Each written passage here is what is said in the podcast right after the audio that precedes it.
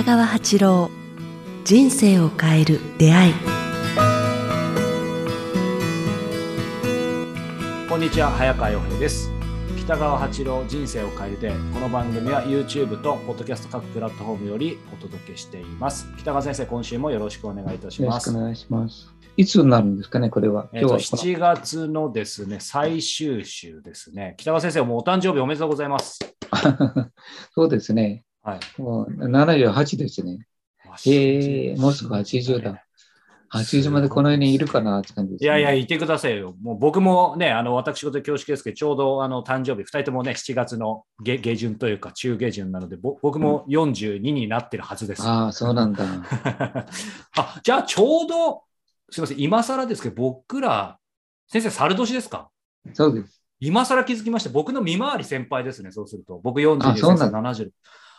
猿年なんですか？はい。だって僕が36、先生が36歳の時に僕生まれたってことですよ。36歳差だ。そうなんだ。あ、なんか嬉しいですね。えー、とまで一緒じゃないですか。えと一緒はい。すいません。皆さんすいません。はい。ちょっと番組忘れて興奮してしまいましたけども。あ、そうなんだ。えー、で、誕生月も一緒だもんね。近いもんね。そうです。近いです。十何日やって。えっ、と、先生が、僕は24です。あ、そうか。4日しか違わない。4日違う。ああ、そんなに近いんだ。はい、もうちょっともっともっと頑張って、北川先生に0.001ミリでも近づかないと、ちょっと身をはい、身を正す。いやいや、あれなんですけど、ちょっと、あの、わけのわかんないところですみません、動揺してしまいましたが、今日はですね、あのー、先生にね、まあちょっとこう、改めて伺いたいテーマがあるんですけど、よろしいですか、質問。はい。はい。あの、やっぱり、こうこれまで先生のところでずっといろいろ教えていただいて、まあ、番組も含めて習ってきた中で、やっぱり使命、うん、人には使命があるっていう話はずっと伺ってきたんですけど、改めて今日、人には使命というか、この人生の役割はあるんでしょうかっていうことを伺いたいんですけど、なぜ今なのかってことで、ちょっとだけ大前提、あのお伝えしたいんですけど、やっぱり、あのこれ聞いてる方の中にもいるかもしれませんけど、まあ、コロナがね、あのまあ、収束とはちょっと違うかもしれませんけど、でももうあの徐々にっていうか、かなり動き出してきてると思うんですよ。で、その時に、なんか僕、個人的にはいろいろ新しくまた社会が世界がリスタートするぞっていうものをなんとなく感じているその時にただ今までこう自分がやってきたことの延長線を続けていくのかアップデートしていくのかはたまた全く違うことをやるのかも含めてすごい抽象的的恐縮なんですけどなんか改めて今ちょっと落ち着かない自分がいるんですね、ざわざわ。どうしたら私もそうですよ。はい、あ、本当ですか。なので、そこで改めて先生がおっしゃってたこの使命、人生の役割っていうのを今考える方って意識していてもしていなくても、なんかひょっとしたら多いんじゃないかなというそうですね。と共に考えてみましょうね。はい。はい、本当に。ちょっと時代的に考えてみると、はい、やっぱこう、あの、使命とか役割っていうのの、うん一番大事なことは生まれた意味があると言いますかね、はい、その時代に生まれた意味があると思うんですね。一つは、うん。はい、この今の21世紀のこの2022年前後にこう30代、40代でこういうこと気づきの時代に30代、40代であるということの意味があると思うんですね。はい、それともう一つは日本人で日本人であるということにこうすごく意味があると思うんですよね。はい、ともう一つは男であるとか女であるというところに生まれたその意義と意味があると思うんですね。そういう違いと言いますか。はい、なぜ我々はそこで、今、早川君の、例えば早川君のことで言えば、うん、なぜあの早川君はこう今、42の時代に、このコロナの時代に、うん、からウクライナとか戦争とかいう時代にこう男として生まれているのか、はい、そしてしかも安全な日本という国に生まれている意味は何なのか、で、この前後のなんて、まあ、時代の流れを体験しようとしているところに、どんな意味意義があるのだろうかということをこう、まあ、感じ取ることが大事だと思うんですね。はい。うん、で、それは今世中の学び、あの、以前ずっと前、あの、話したと思うんですけど、はい、あの、なんかね、知の巨人の、ほら、立花隆さん。立花さんのように、こう、知識、我々生きてる間の知識で終わるのではなくて、はい、やはりこの、こう、魂に刻んで、我々が生まれる前からあったこうこういう意義のにまでこうなんか記憶としてあの心の記憶としてこう刻んで作るそれを次の転生まで持ち込むという意味があるような感じがするんですね。だからこれただの知識に終わって文章で終わっても体験がないと伝わらないと思うんですね。苦しさ、悲しさっていうのは、文字で言ってもこう伝わらないんですよね。でも、我々は、この不思議な世界、今いくつかの事件が起きてるんですね。例えば、うん、あこの時代はこう、今、早川君の場合は、子供がいて、そしてこの職業をして、こう知的産業に関与して、で、世間では、まずこう、中国がすごい今、アジアで台頭していて、ええ、あの武器を妄想、アメリカをしのぐほどの考えられないような、はい、あなんか兵器とあれを持ってるってことと、え、から第2番目は、ロシアがウクライナに侵攻して、ウクライナという国を徹底して破壊して、一方的にこう、なってますか、あ人々をこう痛めつけてるって言いますかね。で、それをこう、周りの国、例えば、イギリスや日本やアメリカやフランスや国もみんな傍観して眺めてて、助けようとはしないって言いますかね。あのなんかこうお互いに利益、あのいろんな利益が結びついて、こうなんか、あ助けようとしない。これなぜ、なぜなのかっていうことと、と同時に面白いことは、あのコロナというこう疫病が流行ったって言いますかね。ええ、の時代にこういう戦争が起きてるって言いますかね。で、これはまさしく第一次世界大戦との時と全く一緒なんですね。あまあ、第一次世界大戦の時もこう疫病と貧困とこの土地の取り合いと戦争というのが起きて、えー、なんかこうすごいすごくたくさんの人が戦争とコロナ、あコロナスペイン風邪ですね。スペイン風邪で死んだんですよね。はい、その時に戦争が起きてるし、それが第一世界で第二次世界大戦につながっていくっていうかね。うん、だからもう、まあ、また人間が同じ過ちをこうしているような感じがしますね。うん、アメリカもフランスもからロシアも本当にあのなんかこのことを争いをやめようとはしてないですもんね。なんか誰かにさせて、自分たちはこうあの人的損害を最小限にして、ウクライナに犠牲をして、背負わせて解決しようとしてますよね。まあ、第一次世界大戦と全く同じなんですね。で、これが進んでいて、第三次世界大戦になったら、第二次世界大戦のようにこう、連合軍と日本とか、ロシアとか、あ日本とか、ドイツが負けやられたように、なんかそこまでいかないと、この戦争状態は解決しないという、まさまさしくそこまで行きかけているようなところがありますよね。だから、まあ、そういう意味の、ちょっとそういう時代の、が、この時代に生まれた意味があると言いますか、何か学びに来た。どうしたらそれが分かるようになりますか、うん、それはなんか、ね、ということは僕が言いたいのはこう、我々は天性の途中にあるっていうことを知ることだと思うんですね。天性の途中。うんうん、結局この人間として何を学びに来たのかという考え方ですね、この肉体を持って、はい、この肉体でで時代を感じて、うん、えー、時代の意識を見てで、出来事を体験していくというところに、我々が投げ込まれているという意識を持つと、はい、僕、それは大事だと思うんですね。それそこに使命が出てくると思うんですね。頭の声に騙されないで、今、テレビ見てると、食べ物の番組と協力の番組が多いんですね。多いですね。すると、真面目な番組が非常に少なくて、うん、司会者のほとんどの人たちが、日本の場合は司会者のほとんどの人たちがお笑い出身なんですね。そうですね。そうですねだからなんか軽いんですね。こうごまかそうとしてるし、大事なことからパッと逃げられて、笑いでごまかそうとか、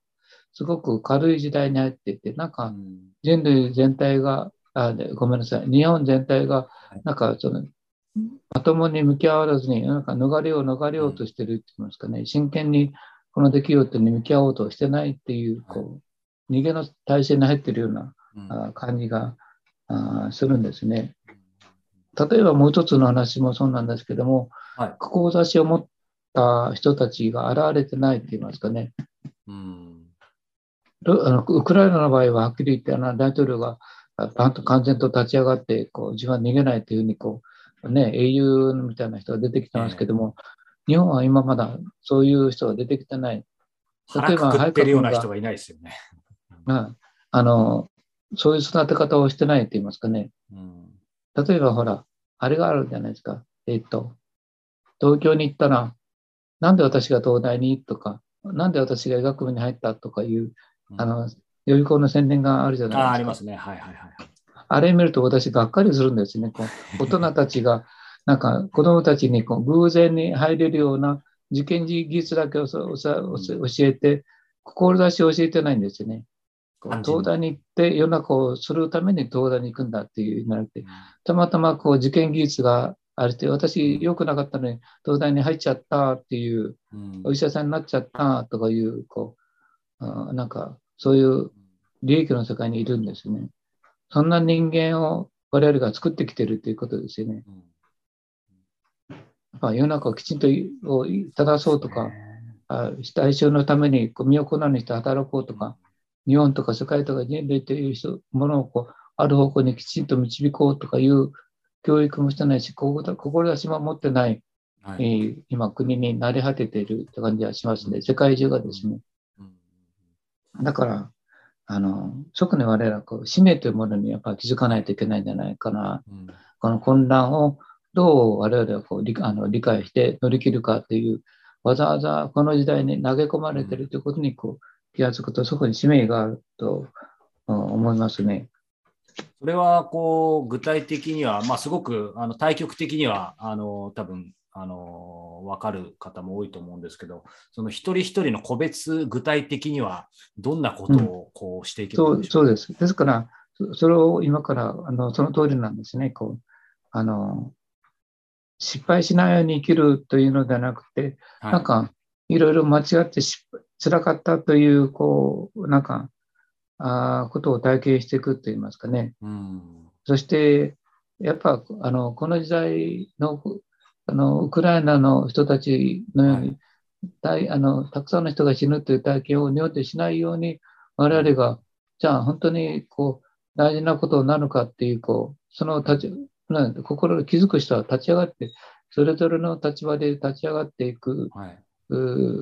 ことができるのが日本人の中にある、なんか素晴らしさのような感じがしますね。うん、よそのあ国よりも日本は、こう、なんか、あのなんかすごいそういう人が時代の角には出てきてるんですね。こう明治、大正、その前からずっとそうなんですけども。だから、早くそういう人たちにこうあの気づ自分はそういう使命にあ気づいた人間だということに気づいてほしいと思ったんですね。で、やっぱこう、頭の良さではなくて、はい、なんか心の強さというものに目を向けていこう。それからなんかもう一つ言いたいことは、はい、あこう理論を立てるのをやめて、やっぱ直感に来て、本当にこう、多くの人の苦しみを取ってあげたいっていうこう目覚めを、はい、共に起こそうではないかって僕は言いたいんですね。だからそこにこう、私たちの使命があるのではないかな。この国や世界を良く方向に持っていくということ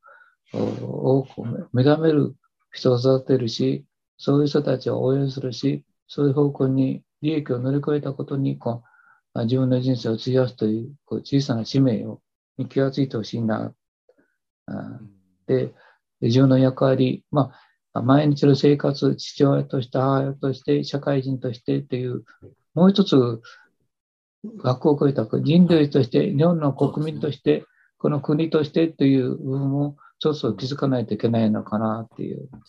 感じがしますね。なんかそういう意味では先生がおっしゃるその気づくっていうことは、今のこの時代のこのタイミングだと、まあ、気づくと同時にその気づくっていう言葉の中にはなんか何か具体的にやっぱりできることからアクションを起こすっていうのも内包されてるかもしれないですね。何かアクションを起こさないとっていうのはちょっと感じますね、一人一人。うん、なんかそろそろ気づいてあのなんで私がって言うんじゃなくて、あこう志を持ってこの国とこの地球をちょっとだっても救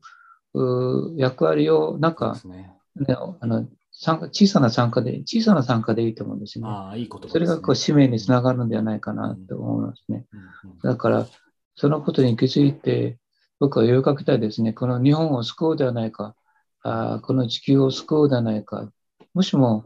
ああのなんかね、ロシアとか中国とかいう国に日本が侵されてしまったら、もう言論統制されて、もう本当にこう監視されて、身動きできない社会に投げ込まれてる、しまう、あとね、あの子供たちがね、あのその世界に入ってしまう可能性があるからですね。だからもっと本当に我々はもう少しはこう自由で、えー、自分のそれぞれの才能でもって世の中の人に幸せや喜びをもたすもたらすことができる社会というものをもう一度作り直すっていうかね、はい。うん、ただ美味しいものを食べるとかあなんか帰れたらあなんか面白いもあのものだけにさ騒ぐとかいうのではなくて、なんか心の悲しみや心の辛さを取ってあげるという言い方をする人たちがもっと増えてもいいのかなと思いますね。うん、そういう意味で、なんで私がお医者さんにとか言うんじゃなくて、本当にこう病の人、苦しむ人、体の病気の人を自分はこう治してあげたいという志を持ってお医者になるとかですね、はいうん、そういう方向にこう我々は人々を導く、風潮を作る、風向きをそちらに向けていくっていうふうに、あの、なんかしていって、こういう言論をこうあのきちんとやって、やってほしいですね、本当に。いやもう僕も言うつもりですけどね、志を持とうっていうかね。そうですね。うん。うん、ただ面白い、楽しいだけではないっていうか、だから今本当大きな岐路に来てるなっていう。そうですね。うん、でもそういう意味ではなんか先生がおっしゃってた若干ちょっとあの角度変わるかもしれませんけど、やっぱりよくね、イベントか神事かっていうね、イベントか神事かっていうのは、なんかこう、一経営者としては、まさに今までもそうありたいと思ってましたけど、どっかでやっぱりちょっとこう俗物というか、いろんなものに僕も流れてたんですけど、まあ、いよいよ待ったなしだなっていうのは、ちょっと身をこう正さないとって感じますね、今日の話伺うと。セブンイレブンとか、まあ、コンビニですね、コンビニとか、スーパーに行くと、もうものすごい量の食料と、ものすごい量の医療品と道具と100円グッズと、こうなんか溢れてますよね。こう食べ物も、本当にこれ、ほっといたら、なんかすぐ腐れてしまうようなものが大量に作られてるんですね。弁当屋さんに行っても大量に弁当を作って、おそらくこれは1日2日経ったら処分にしてしまうし、うん、そのくらいこう、なんか我々人類はこう、もうあの、有り余る、なんか、物量に溢れてるけれども、ね、これは決してなんか、正しい方向ではなくて、少し行き過ぎだなっていう感じがしますね。はい、その部分が我々の時代を歪ませて、なんか、おごりと他人を征服したいという欲求不満のにつながっているのかもわかりませんね。だからロシアもウクライナを征服したいという欲求って言いますかね、はい、なんか多民族を自分の勢力の中に武力で入れるっていうのは、まあ、やっぱもってのほかだと思うんですよね。だからそういうことに気づいてもっと声を上げていいのではないかな、あ声を上げていいのではないかなという無責任な言い方ではなくて、声を上げていきたいと思ってますね。すねはい。いいのではないかなとか、第三者的な言葉で言ってはいけないと思いますね。やっぱりなんか、やっぱそれは良くないっていうかね、はっきり言ってから。うん。英語で言う主語が、だから、we とかじゃなくても、愛で 言っていく時期かもしれないですね。そうですね。うん、だから、はい、まあ、アメリカもヨーロッパもみんな利益で動いてて、なんか、背中からあの後押しはするけど、決して自分は手出さないというかね、まあ難しいところなんですけど、どうもこの月は後で、あと何年後かに大きな争いになってまた来そうな感じがしますね。今きちんとやらないと。そうですね。うん、争いが大きくなるような感じがしますね。そうさせないためそういう意味で、我々はやっぱり使命とか、今の役割とか、この時代の役割、うん、この時代の男としての役割、この時代の女としての役割、はい、で日本人としての役割、うん、えー、投げ込まれた意味っていうのがあると思いますね。うん、だからまあ、それをちょっと学んで、次の転生でどう活かせるかっていうところが、はい、ちょっと考えてみたいな。もっとこの話いっぱいしたいんですけど、はい、そうですね。また、またぜひ次回以降もお話しいただけたらと思います。うん、まあ、でもこのタイミングでね、本当にお話聞けて、僕もあの聞いてる方もすごくあのいいタイミングだったと思います。ありがとうございます。さあ、えー、この番組では、えー、引き続き北川先生のご質問を募集しております、えー、詳しくは北川先生のホームページよりお寄せください。さあそして、えー、北川先生の新たな書籍、光の小道、えー、あなたに捧げる、えー、道案内ということで、えー、こちらもリリースされています。えー、北川先生のホームページから、えー、お買い求めいただけますので、ぜひこちらも、えー、ご購入いただけたらと思います。もう第2弾も、えー、出来上がっているそうです。さあ、そして月末ですね、えー、人生を変える出会いでは、えー、番組継続のための支援をしてくださるサポーターの方を募集しております。えー、サポーターの皆様には北川先生の特別の講話をですね、え、約40本すべて、え、聞き放題でお楽しみいただけます。え最新の講話はですね、えライトを消してこそ見えるものということで、え非常に深いお話を今回いただいています。今週のね、話ともちょっと通ずるところがあると思いますので、えこちらぜひサポーターの皆様、えお楽しみにしていただけたらというふうに思います。こちら、えサポーターに関しても、え概要欄、えホームページをご覧いただけたらと思います。ということで、えー、今月も、えー、お聞き、えー、ご覧いただいてありがとうございました。えまた来月も北川先生のお話をお届けしたいと思いますので、楽しみにお待ちいただけたらと思います。北川先生、今週もどうもありがとうございました。ありがとうございました。